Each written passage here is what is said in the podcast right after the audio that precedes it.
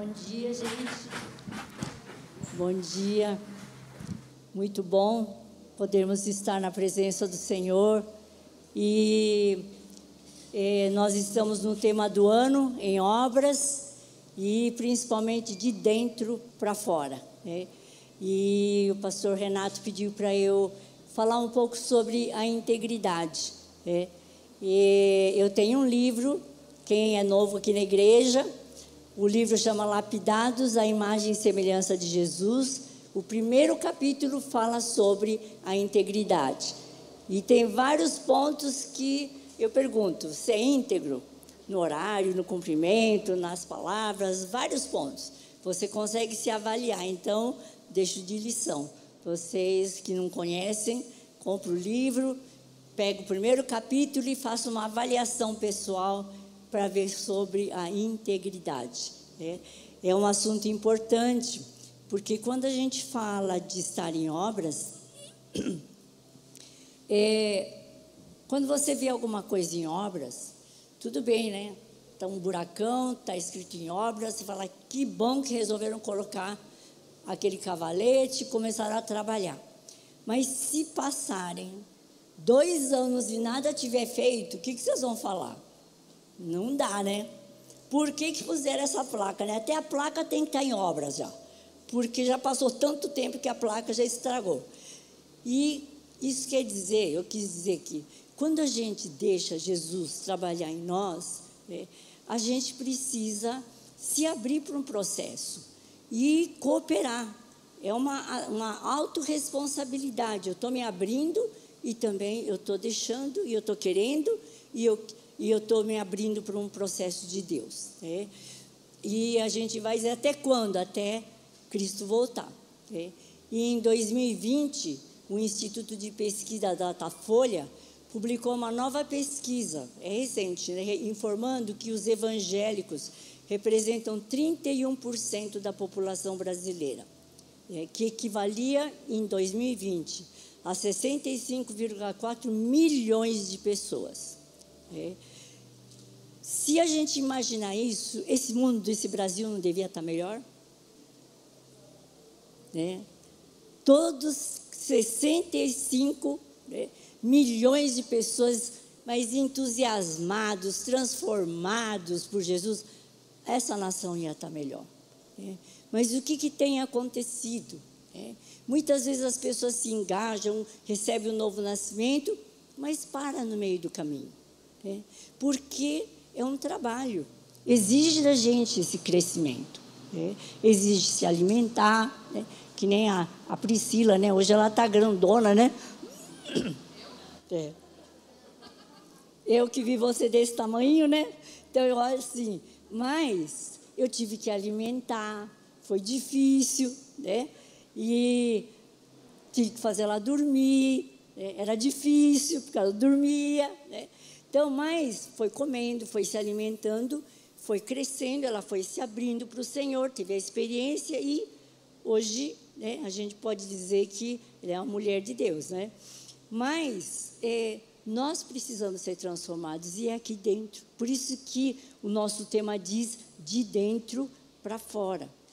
Porque muitas vezes a gente é, Tá por fora parece tudo bem, né? Mas lá dentro está faltando alguma coisa. Né? Salmo 25, 5, se você puder abrir, abre, Davi diz: Orienta-me a seguir a tua verdade e ensina-me a mantê-la, pois tu és o Deus da minha salvação. Então, nós precisamos aprender a manter, perseverar, a continuar. Né? A visão da igreja viva foi falada aqui pelo pastor Renato, vidas transformadas por Jesus, que são referência e influenciam a sociedade a viver os valores do reino de Deus. Então, que tipo de influência que eu estou sendo no lugar onde eu estou vivendo? Né? E estar em obras é, é a gente estar de uma forma que as pessoas que estão na nossa volta estão percebendo a mudança. Tipo, você está passando na rua e fala, ah, fecharam o buraco. Ficou mais superficial. Agora estão passando um asfalto. É, agora estão passando outra camada. E as pessoas estão percebendo que você está sendo em obras, porque você está melhorando. Né? E nós precisamos entender essa visão da igreja, é, vidas transformadas por Jesus.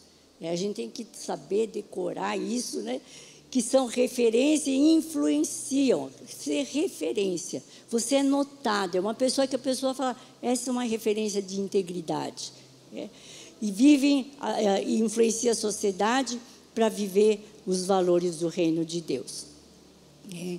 E na sociedade que nós estamos vivendo, falta muita integridade. Vocês concordam? É, falta. É. Isaías 60, 1 a 13, ele diz: Levanta-te e resplandece, que a sua luz brilhe, para que todos vejam, pois sobre você se levanta e reluz a glória do Senhor. É. Levanta e resplandece. Trevas escuras como a noite cobrem as nações da terra, mas sobre você se levanta e se manifesta a glória do Senhor. Quem quer a manifestação da glória do Senhor? Amém? Abre suas mãos, coloca diante do Senhor. Fala, Senhor Jesus, eu quero ser transformado de dentro para fora, porque eu quero manifestar a glória do Senhor por onde eu andar eu quero ser influência no lugar onde eu trabalho, onde eu estudo, na família, em casa, como pai, como mãe, como professor, como profissional. Eu quero ser influência. Em nome de Jesus. Amém. Amém. Que o Senhor aumente nessa hora a fome. Aquilo que mais eu pedia para o Senhor essa semana. A palavra que o apóstolo Paulo disse. A minha palavra é não consistiu em palavras persuasivas, mas de manifestação de poder. E eu creio que o Espírito Santo vai te visitar hoje. Aumenta a tua fome, porque quanto mais fome, ele vai vir e ele vai agir. É. O poder maior é a gente não ter. Aquilo que impede o poder é a falta de fome. É. Romanos 8, 19 diz: A criação aguarda ansiosamente a manifestação dos filhos de Deus. É, toda a criação geme. É. E nesses dias que a gente vive, eu queria ler alguns versículos que eu achei super importante. Sabe, nós somos uns filhos privilegiados. Zacarias 8, 23. Anota isso. E quando você, se você não anota agora, gente, quando você chega em casa, você vai ouvir de novo o seu podcast, pega o seu caderninho e anota diligência em ouvir a voz do Senhor. 8:23. Zacarias. Assim diz o Senhor dos Exércitos: Naquele dia, ó, presta atenção, dez homens de nações e línguas diferentes agarrarão veste, as barras das vestes de um judeu, e judeus somos nós, judeus espirituais, e dirão: Deixe que o acompanhemos, pois ouvimos dizer que Deus está com vocês. Você acredita que vai acontecer isso as pessoas vão ver Deus e falar: Eu quero ir com você. Eu estou vendo Deus na sua vida. Malaquias 3, 16, diz, 18 diz: Está pertinho, viu? O livro seguinte. Então, aqueles que temiam o Senhor falaram uns com os outros. O Senhor ouviu o que disseram. Na presença dele foi escrito um livro memorial para registrar o nome dos que o temiam e que sempre honravam o seu nome. Eles serão meu povo, diz o Senhor dos Exércitos. No dia que eu agir, eles serão meu tesouro especial. Terei compaixão deles, como o pai tem compaixão do seu filho obediente. Então verão outra vez, e está chegando essa época, a diferença entre o justo e o mal, entre o que serve a Deus e o que não serve a Deus. Nós estamos cada vez mais chegando a esse tempo de separação, santidade ao Senhor, aonde as pessoas vão, nós vamos ter características próprias de um povo que serve a Deus. E Ele está esperando isso de nós. É, é, uma obra não pode ficar parada. Né? E Deus, né, através de apóstolo Paulo, ele prometeu, acho que todos vocês conhecem Filipenses 1,6, que diz assim: Aquele que começou a boa obra em vós, há de terminar, até o dia do nosso Senhor Jesus Cristo. Ele vai terminar, mas depende de você se abrir. Outra coisa que me faz lembrar é de Jacó. Né? A pastora Priscila falou sobre Jacó. Né? Mas naquele dia que ele encontrou aquela escada, Deus disse para Jacó: Jacó, eu não te deixarei enquanto eu não te fizer aquilo que eu tenho dito a teu respeito. Ele não quer nos deixar, ele quer ver você transformado. Ele quer ver você luz, ele quer ver você influente na sociedade, uma referência na sociedade. É. Mas quais são os motivos que nos fazem parar? Um, primeiro motivo é acostumar com as bênçãos de Deus. Verdade, né? A gente não se acostuma. Na primeira vez que você experimenta o milagre, ai que delícia, quando Deus fez um milagre, eu vou falar para todo mundo. A segunda, você está mais ou menos entusiasmado, você começa a acostumar. Você começa a achar, é natural.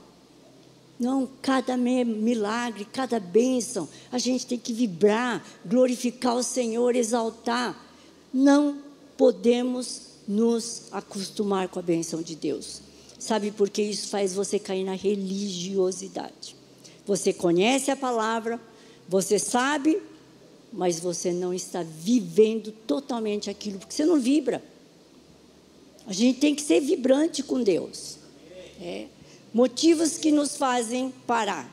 Né? Então, primeiro é acostumar com a bênção e cair na religiosidade. Segundo, perder a alegria do primeiro amor por causa do coração dividido.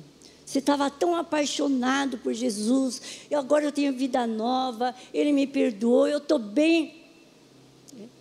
Mas o trabalho, ah, mas a família, ai, mas está difícil aqui ali. Você começa a dividir seu coração. E aí você não está dando todo para o Senhor, e nós vamos falar sobre isso. É. Lembra da igreja de Éfeso? Eles faziam tudo direitinho. Mas em Apocalipse diz: Mas lembra-te, né? Que deixaste o primeiro amor. Tem uma coisa contra ti, mas é que deixaste o primeiro amor. Não deixa o amor de Deus esfriar. Quando você perceber que está ficando frio, comece a falar: Deus, bota fogo nisso. A gente precisa estar tá sempre acendendo o fogo do primeiro amor.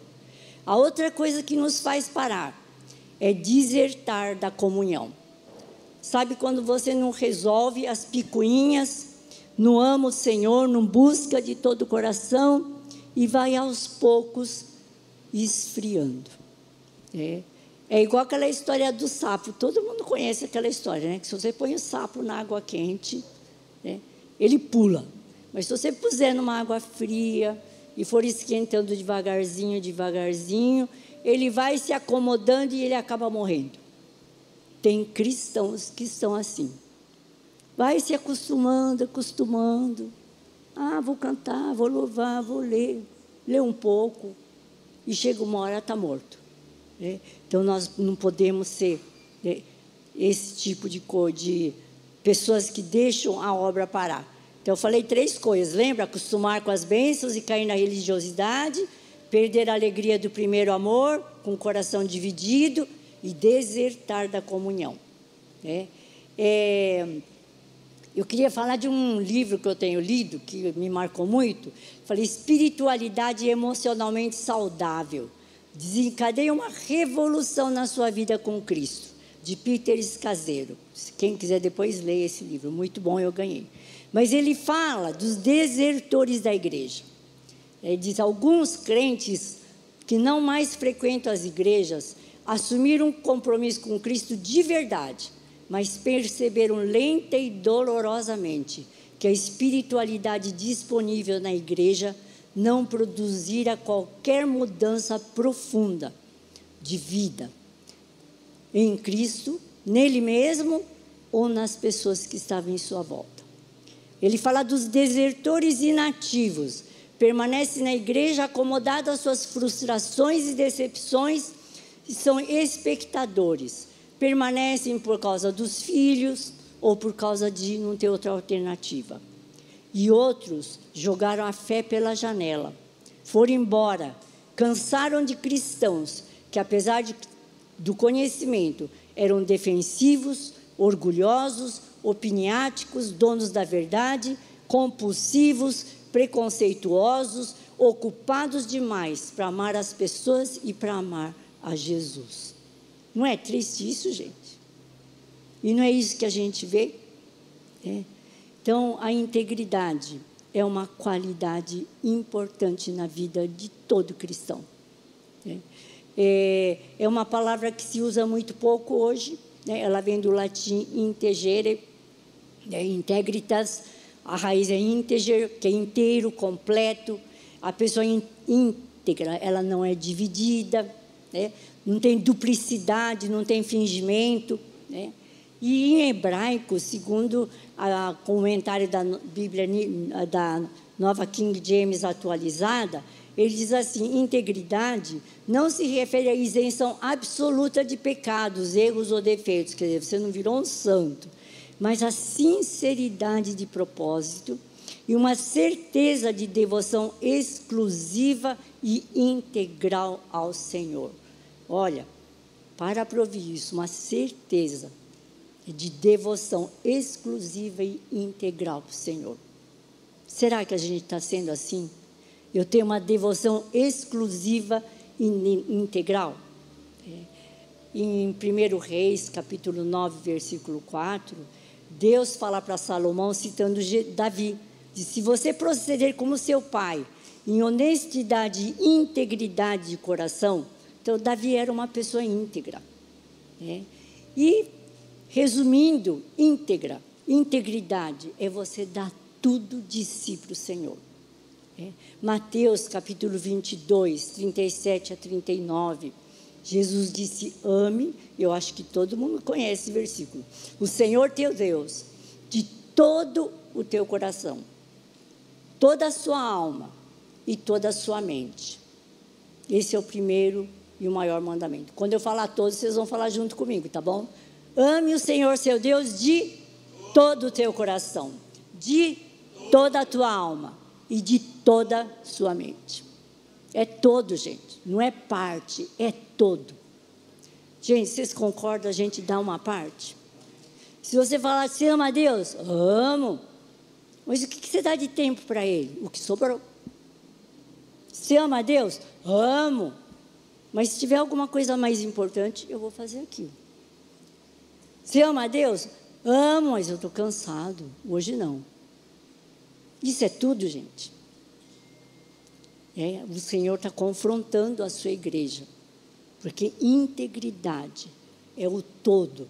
É, é você se dar totalmente para o Senhor. Tiago 1,8 diz assim: que tem gente que tem mente dividida. Né? E diz: tem a mente dividida e instável em tudo que faz. É. Então, aqui diz: ame o, seu, o Senhor com toda a tua alma, corpo, alma e espírito. É. A alma diz respeito ao intelecto, é, emoção e volição. É. Intelecto são ideias, é, raciocínios, conceitos, preconceitos. A emoção, tristeza, dor, alegria, né? É, ansiedade, tem várias emoções. Né? E volição, gente, é vontade. Vontade quer dizer coragem, determinação, disposição.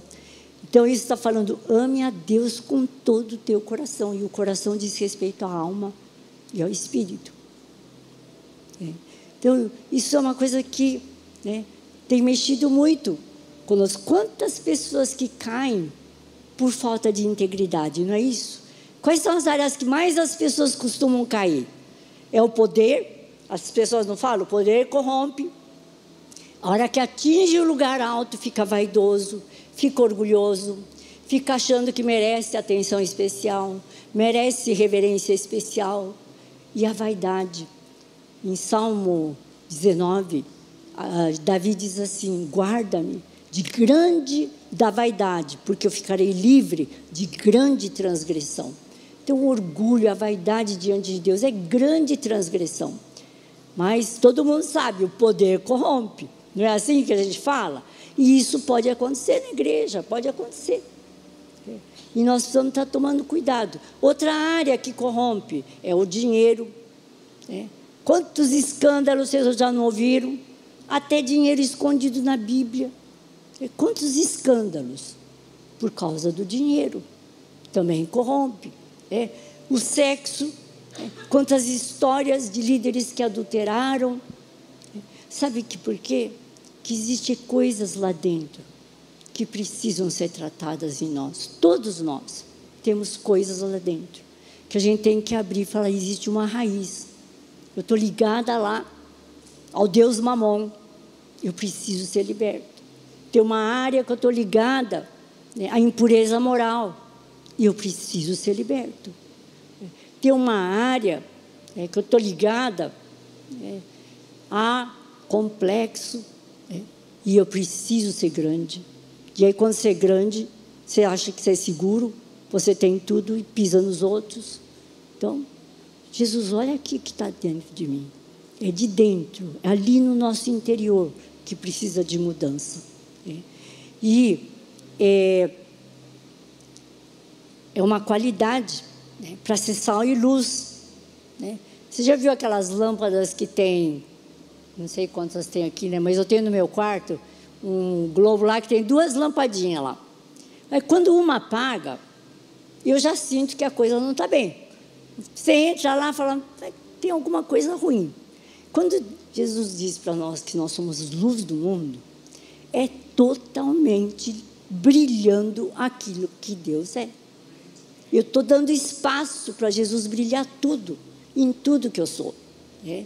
Salmo 25, 1 e 2, ele se diz: Senhor, Ser meu juiz, pois com integridade tenho caminhado. É, com, não vacilei na minha confiança. Então, como é importante. É, Davi é uma das pessoas né, que eu vou falar sobre o exemplo dele hoje. Né? Mas caráter e integridade são duas palavras bem conhecidas. Eu não vou estar falando detalhes, mas são bem unidas. Às vezes fala assim, fulano falava-se, né? é de caráter, queria dizer que tinha um bom caráter. Fulano é íntegro, queria dizer de confiança. Hoje não se usa nem muito essa palavra, né? mas o que Deus espera que nós sejamos de bom caráter, íntegro, quer dizer, né? Irrepreensível, boa índole, excelência moral, firmeza, né? coerência de atitudes. Guarda isso, gente. Né? caráter e integridade tem a ver com firmeza moral, coerência de atitude, né? tem a ver com boa índole, pessoas irrepreensíveis com excelência moral. Né? Nós precisamos ver o povo de Deus que vai fazer diferença, gente. Né? E nesse tempo que nós estamos vivendo, né? nós precisamos de trabalhar né? e falar: Deus, o que, que tem em mim né? que está faltando? Eu estou em obras, eu estou me abrindo, está aqui dentro. É. Existe um versículo de Provérbios 20, capítulo 5, que diz assim: que o homem sábio, ele vai lá no profundo e pega as coisas que estão ali, no profundo. Depois vocês olham lá é, é, esse versículo. Mas em Provérbios, ele diz isso por quê? Porque existe uma parte inconsciente nossa. Né? os bons conselhos ficam no fundo do coração, mas a pessoa sensata traz à tona. As coisas boas que Deus quer fazer está lá no fundo. Ele quer fazer trocas, mentira, sujeira pela verdade, pela coisa limpa. E a gente tem que se abrir e falar: Espírito Santo, eu te dou a senha, entra lá no fundo do meu coração e traz à tona tudo aquilo que precisa ser limpo. É. Eu queria colocar exemplo de José, é, que José era um filho preferido. Vocês estão lendo, fazendo a leitura bíblica anual. Dependendo do, da leitura que você escolheu, você está bem na história de José, não está? É. E na história de José, ele era o queridinho do pai, é. ele era o preferido, é. mas ele andava com Deus. ele tinha os defeitos dele, né, como criança, né? Sonhei, conta as coisas, ia dedar os irmãos, tinha muita coisa, mas ele precisou passar por processos de crescimento. Né? E nesse processo de crescimento, é, não foram fáceis. Deus foi levando, né? levou para a casa de Potifar, né? e ali ele demonstra integridade moral. A esposa de Potifar diz na Bíblia, todo dia ficava tentando José. É. A, a, como é que fala? Assediando sexualmente ele. Mas ele tinha um foco firme. Não é isso, porque ele conhecia a palavra do Senhor. É. Ele conhecia os desejos de Deus. Ele andava com Deus. E ele se escapou. Agora você imagina José. Saiu do Egito, foi na casa, foi vendido, foi na casa de Potifar, um cara importante. A mulher dele está dizendo: opa, tem uma chance aqui, né? De ser bom. É, deixa eu levar a coisa assim, vai ser bom para mim. Não, o foco ele não perdeu. Eu quero ir no caminho que Deus tem para mim. Ele foi lá para a prisão, diz a palavra, ele andava com Deus. É. Então isso foi levando ele para esse lugar. Davi, né, ele caiu na área moral, mas ele se arrependeu de fato. E ele adorava a Deus e foi considerado um homem íntegro. Não quer dizer que você não pode ter o pecado, mas é um pecado que você vai, confessa, se diz, Jesus, eu não, Deus, eu, Davi falou, eu não quero nem comer nem beber até que isso seja resolvido na minha vida.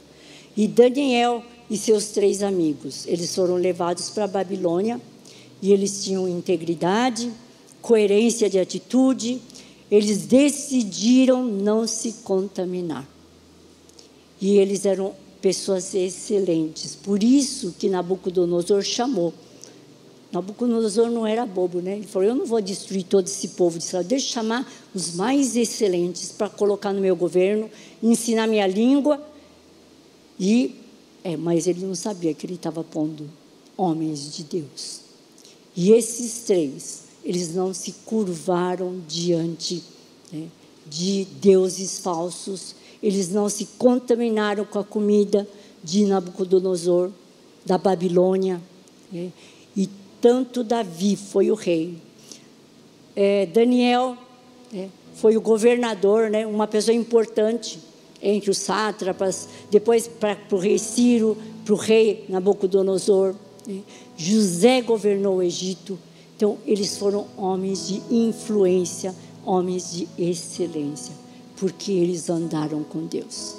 É. Hoje, eu queria deixar essa pergunta para você. É. Faz uma avaliação. É. Será que eu estou lento no caminho com o Senhor? Será que eu estou muito preguiçoso? É. Tem gente que se chove não vem para a igreja, porque pode derreter. Tem gente que viajou ontem, aí vim cansado, eu não vou. Sabe? A religiosidade não é vir para a igreja, mas aí eu venho para a igreja porque eu quero adorar, eu quero a palavra do Senhor, eu quero vibrar com todo mundo que vibra. Então, aí sim, não para cumprir uma meta. É. Então, nós precisamos né, nos avaliar. Eu estou crescendo? Pergunta para o seu marido, sua esposa, sua casa. Eu estou crescendo? Eu estou melhorando?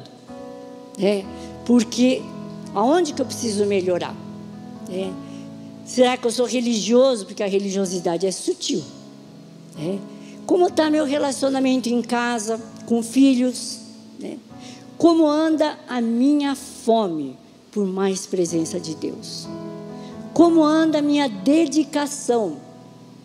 Será que eu estou acordando? Não precisa acordar cedo, né? Mas estou separando horário para orar separando tempo para ler a palavra, estou separando tempo para meditar. É. Daniel orava três vezes por dia. Davi disse que orava de manhã, de tarde e de noite. É. A gente usa a noite, às vezes, só porque você vai comer. Você faz uma oraçãozinha rapidinha para Deus abençoar a comida e não entrar com Covid na minha casa. Alguns até hora eu tiro as calorias. Gente, não é para isso. É aquele tempo que você dá de qualidade com Deus. Sabe que você escuta Deus, você tem intimidade. E esse tempo é precioso. É a hora que vai fazer você crescer. É. Eu gosto de estar tá sempre. Eu vou dar um exemplozinho, né? Mas eu estava na faculdade.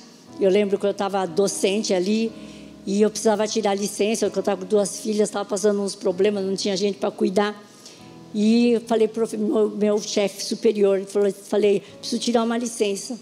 Ele disse, não tira, Luiz. Eu falei, não, mas eu estou precisando. Não tira.